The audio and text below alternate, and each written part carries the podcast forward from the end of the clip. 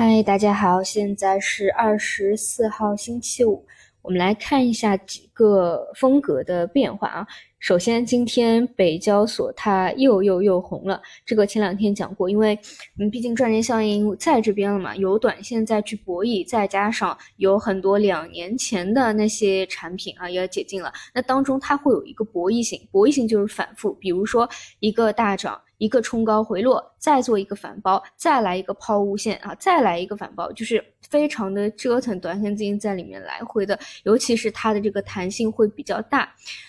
它是什么？它是微盘股的一个代表，也是这种微盘拥挤度、情绪到达一定临界点的一个表现啊。但是呢，如果你去看一下像北证五零和这种中证两千，它的一个走势，你又会发现呈现的。并不是一个同步性，而是一个相反性。也就是说，很多的这个短线资金啊，当一些玄学类的标的，比如说炒数字啊，炒什么什么，炒小票啊，啊这部分的啊，这边暂时短期完结了。我们看到清晰股的一个退潮，那么这部分短线资金要往其他的方向转找赚钱效应。那么今天又到北交所这边去折腾了。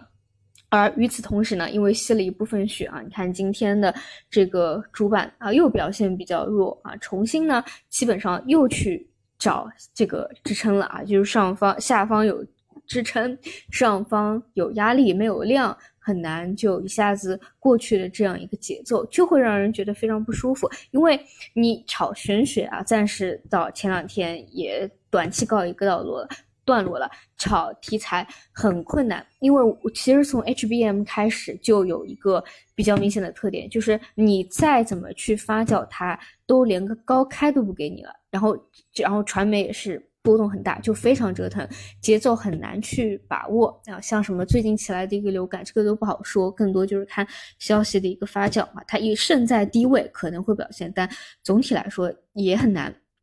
而大票我们分析过了，就是其实它是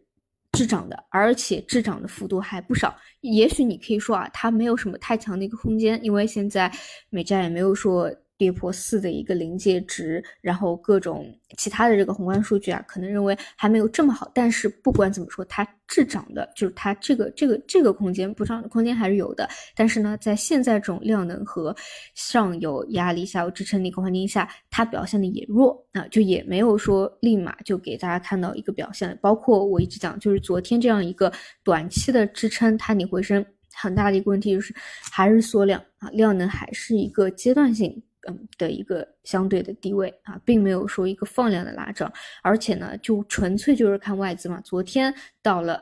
一个下方支撑，有回流啊。今天早晨一开盘，对吧？连一个高开都没有，因为昨天其实晚上 A 五零还是一个拉涨的，就是一个小幅度的低开，然后一路流出，而且这个流出的幅度是 近期的一个新高啊。那这种情况呢，就是我倾向于说，嗯。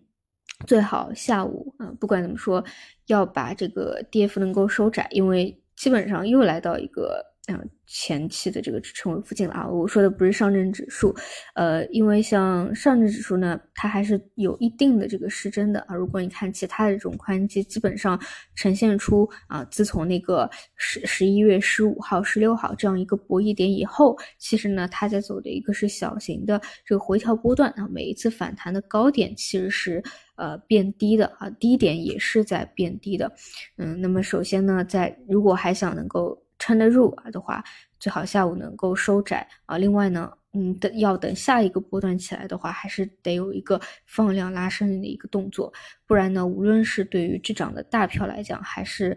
比较折腾啊、变化多端的小票来说，其实节奏都会比较难一些了。好的，那么就收盘再见。